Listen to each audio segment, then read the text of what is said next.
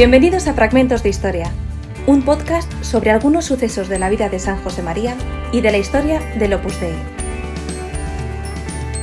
Hoy, la expansión del Opus Dei después de la Guerra Civil Española, por Onésimo Díaz, historiador.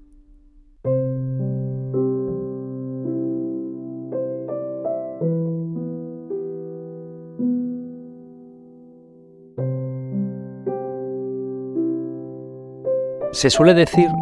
que una imagen vale más que mil palabras. Seguramente hemos visto una fotografía de Miguel Fisac, famoso arquitecto, una fotografía donde se representan unas ruinas de la residencia de la calle Ferraz, la residencia del Opus Dei. En esas ruinas aparece un sacerdote, un joven vestido de uniforme militar, Juan Jiménez Vargas, y el hermano del fundador del Opus Dei, Santiago Escribá. Esos tres personajes están sobre un paisaje desolador, unas ruinas de una residencia de estudiantes, el techo totalmente destrozado, un boquete de un obús en la pared lateral y una luz que entra y que se ve, el polvo, la suciedad, el destrozo de tres años de guerra. El Opus Dei, humanamente hablando, en abril del año 39, era eso, unas ruinas, una residencia totalmente destrozada, un sacerdote, 14 jóvenes y dos mujeres. Humanamente hablando, era una misión imposible. Pero en ese contexto de, de guerra y de desolación, José María Escriba escribió una carta en Burgos en enero del 39 donde comunicaba a sus seguidores que el mensaje era optimismo. Optimismo porque la guerra estaba a punto de terminar, en, ese momento era enero del 39, y él invitaba a esos jóvenes que le estaban siguiendo, la mayor parte universitarios, a pensar en un, una reconstrucción, un momento de, esperanza, de, recomenzar. Y eso se pone en práctica en el verano del 39, cuando la guerra ya ha terminado, se busca un, un piso en alquiler en Madrid. La residencia de Ferraz, insisto, estaba totalmente destrozada, no se puede hacer nada sobre esas ruinas y buscaron muy cerca de la calle de la Castellana, muy cerca de Santiago Bernabéu, un piso en alquiler en la calle Gener, una calle muy pequeñita, muy coqueta de Madrid, que se conserva ahora mismo tal cual, un sitio muy, muy acogedor, y alquilaron el primer piso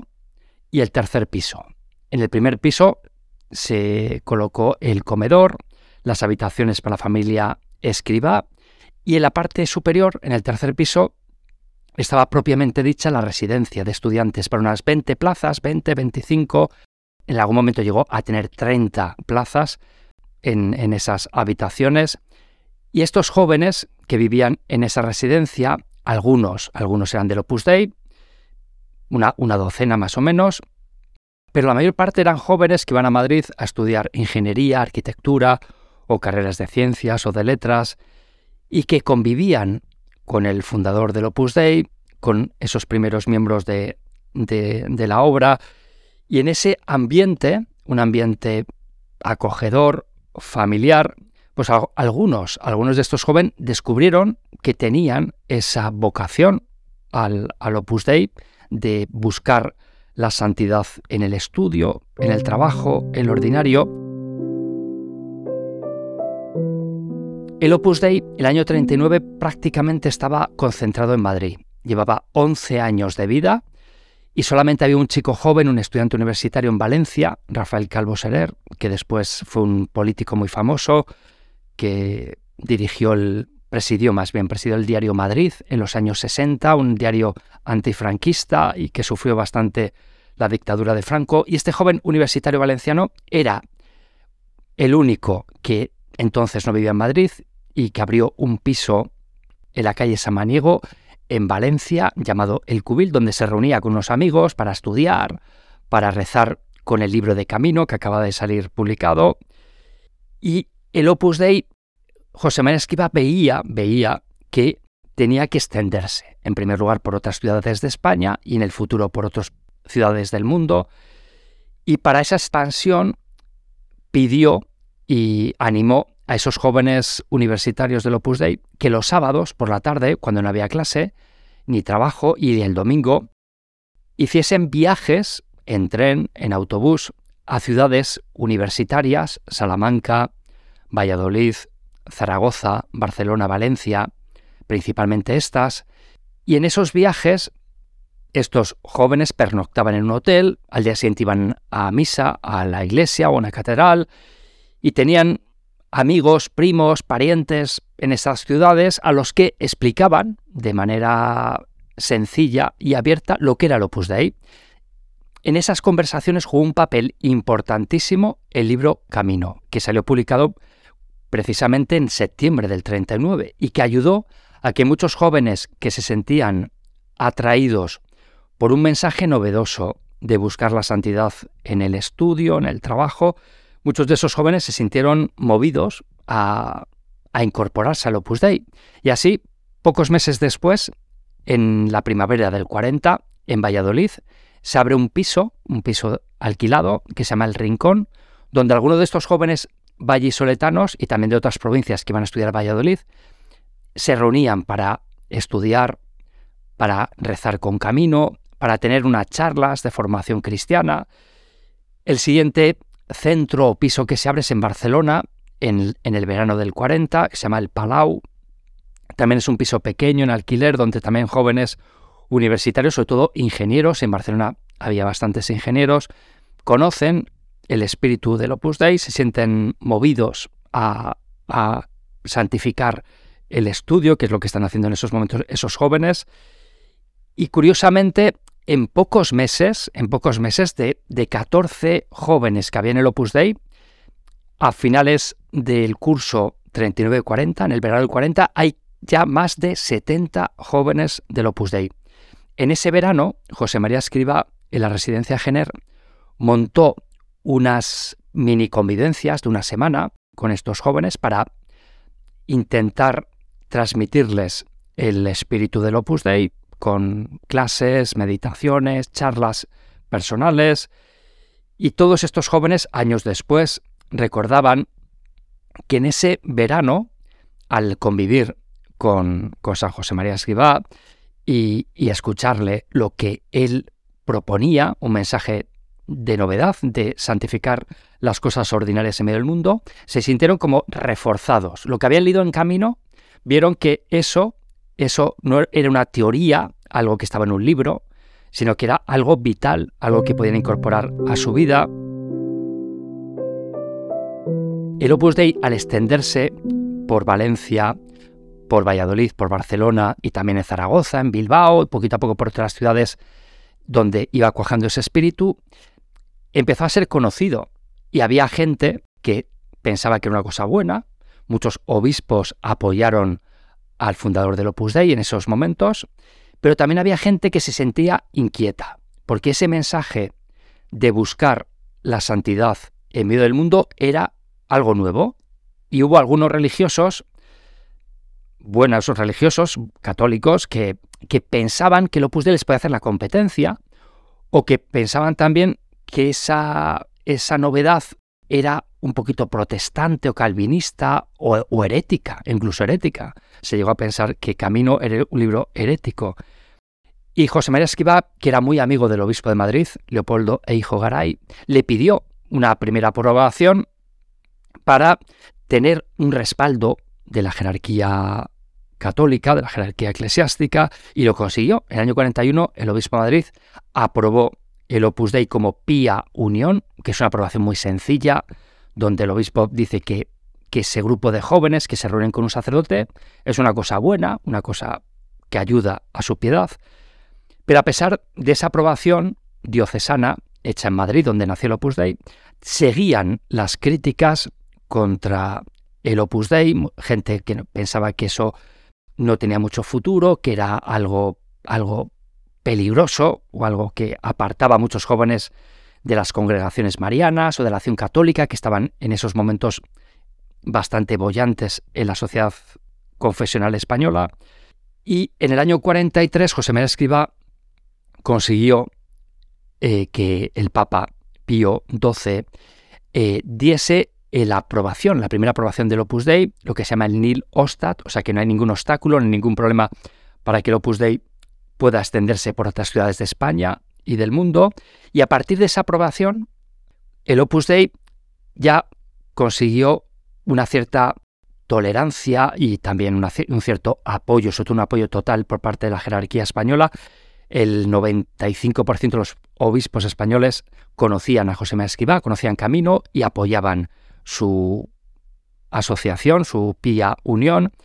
Y poquito a poco la obra se fue extendiendo por más ciudades españolas, casi todas universitarias, también por Sevilla, por Granada, eh, también en Santiago de Compostela se abrió un piso. También José María Esquiva sabía que el Opus Dei era tanto para hombres como para mujeres. En esos momentos en España, en los años 40, las mujeres principalmente eran educadas para el matrimonio o para el convento y poca más. Y José María Escriba tenía también un mensaje muy novedoso y moderno para la mujer española y de todos los países en esos momentos, porque las decía, decía a las mujeres que ellas tenían el mismo derecho a trabajar como médicos, arquitectos, eh, abogados, profesores universitarios, y etcétera, etcétera. Y ese mensaje, eh, al principio, las mujeres eh, tardó, tardó en cuajar. Así como entre los hombres la expansión del Opus Dei fue muy rápida en estos años 40, las mujeres fueron más despacio, también porque la mentalidad de la época era distinta a la que tenemos ahora, pero poquito a poco ese mensaje fue cuajando y en el primer centro, el primer piso de mujeres que se abrió en Madrid,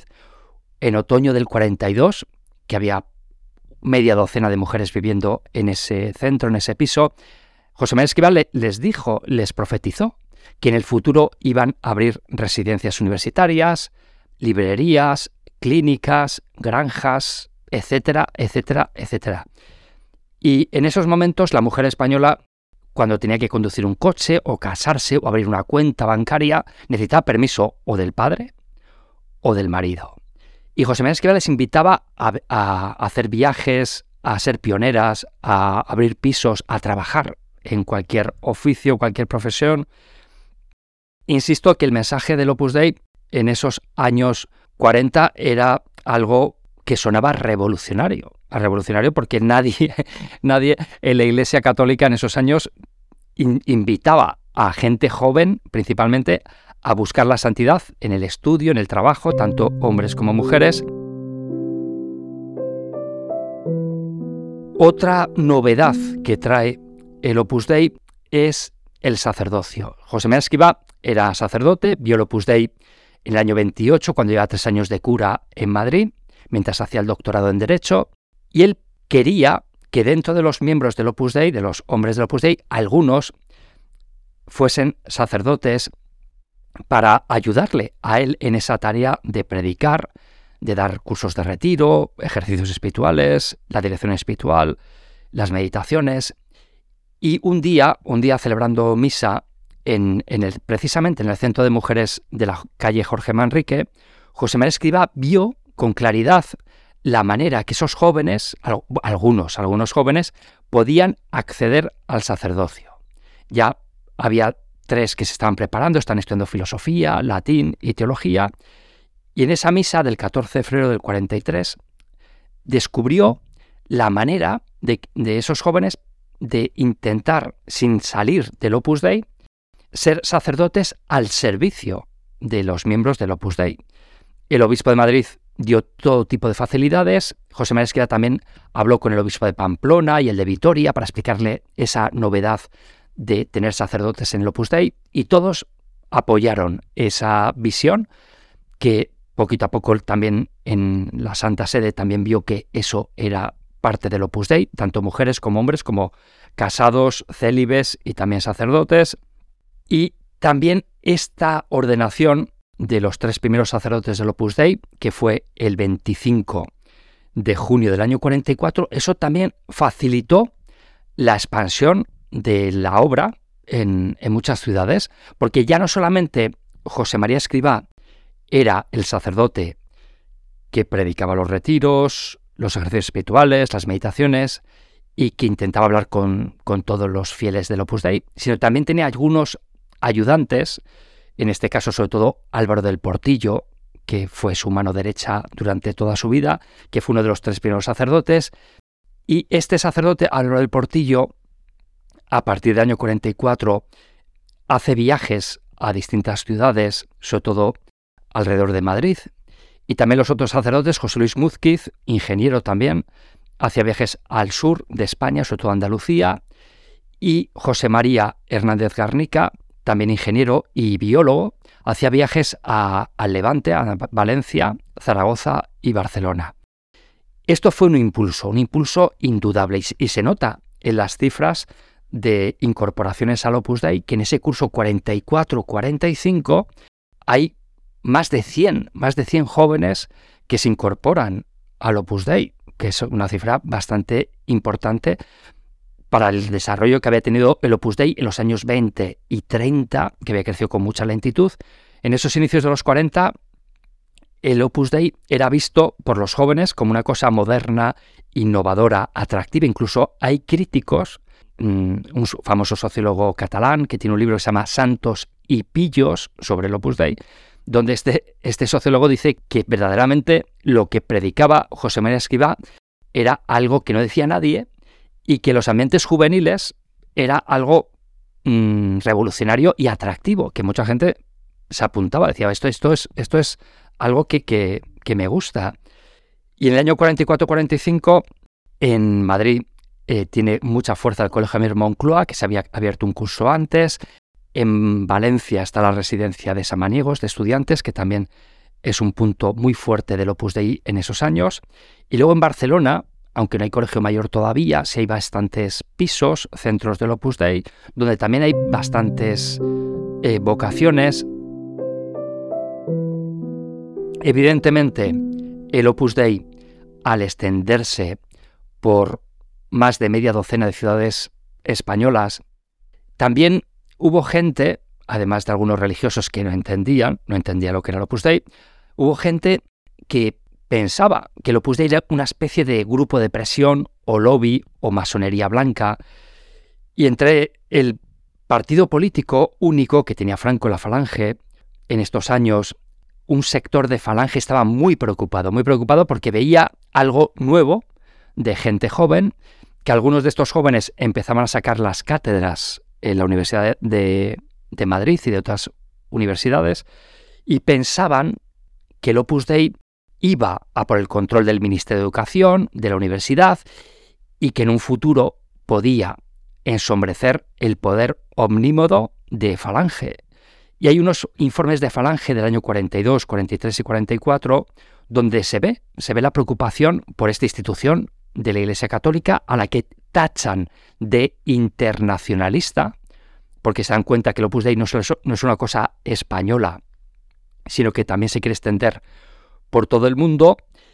y ven que esa asociación de jóvenes, eh, jóvenes preparados, jóvenes algunos que están aspirando a la cátedra, pueden internarse dentro del partido único. De hecho, en los años 40, principios de los 40, había algunos miembros del Opus Dei que sí, que eran falangistas. Sobre todo Eduardo Alastre, que era miembro de Falange desde antes de la guerra, era un camisa vieja y era un hombre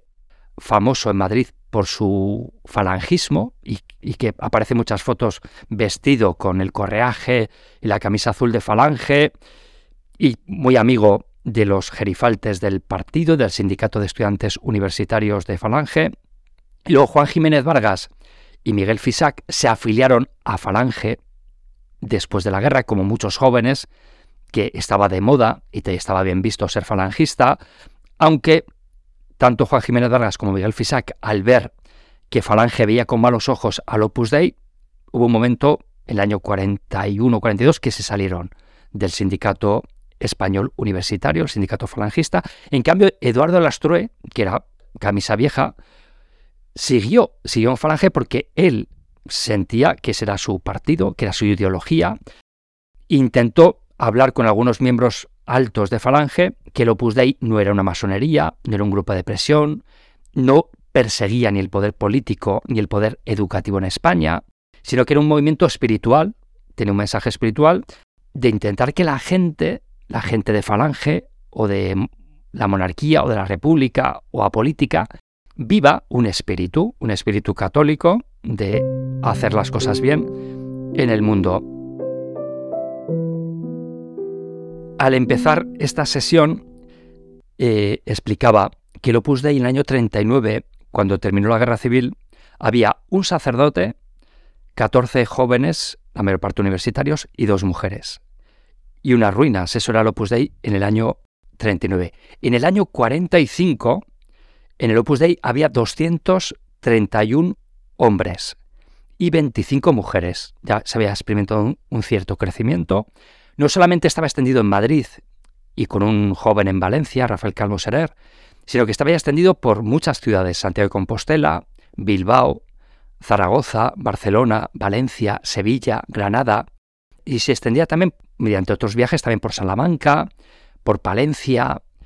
incluso Pamplona, también en Pamplona y en la Ribera. En Tudela pues había círculos, había charlas, había medios de formación para gente joven y este espíritu, este espíritu en estos años, e insisto que era una cosa eh, juvenil, porque la mayor parte de la gente del Opus Dei rondaba los 20 años, el espíritu al mismo tiempo era bastante varonil, porque había muy poquitas mujeres del Opus Dei en, en este momento, de clase media alta, los jóvenes que estudian en la universidad en estos años eran de, ese tipo de, estrato social. La gente pobre o la gente de clase media no, no accedía a la universidad, que entonces, entonces era bastante elitista y muy poquita gente, desgraciadamente, y muy pocas mujeres estudiaban en, en la universidad. Y también estos jóvenes del Opus Dei vivían el celibato. Eran jóvenes que se habían entregado totalmente a Dios. Es lo que ahora mismo se conoce por numerarios o numerarias. Y este perfil del Opus Dei del año 45, con el paso del tiempo, el Opus Dei ha cambiado, ha cambiado mucho. Y ahora mismo el Opus Dei está extendido en 69 países del mundo, 69. Esto quiere decir que la obra, que en los años 30, 40 estaba creciendo y se estaba desarrollando, necesitaba, necesitaba tiempo, necesitaba esos viajes, necesitaba ese impulso, que a partir del año 45, cuando terminó la Segunda Guerra Mundial, ya con el mundo en paz, muchos jóvenes del Opus Dei, que ya tenían veintitantos años o treinta y pocos, pudieron hacer viajes a Francia, a Irlanda, a Inglaterra, a Alemania, a Suiza, a Italia, Portugal, para comenzar esa expansión primero por Europa, que es donde el Opus Dei se extendió en primer lugar a finales de los 40 y después, a finales de los 40, México, Estados Unidos y luego otros países del mundo, donde en el año 58, por ejemplo, se llegó a Kenia, primer país africano, a Japón, también en el año 58, primer país asiático, y en el año 63 Australia, el quinto continente donde ya llegan personas del Opus Dei, y así, con camino con ese mensaje de José Mera Escribá, el Opus Dei quiere una cosa al principio pequeña, una semilla diminuta, pues con el paso del tiempo se ha ido extendiendo por los cinco continentes y la obra pues es un, mensaje esperanzador, moderno, que está en los inicios. El Opus Dei va a cumplir en breve, en el año 2028, cumplirá 100 años y es una institución que está creciendo, que se está extendiendo por todo el mundo, pero que los orígenes, como pasa con muchas instituciones, fue una cosa pequeña que se fue extendiendo por todas partes.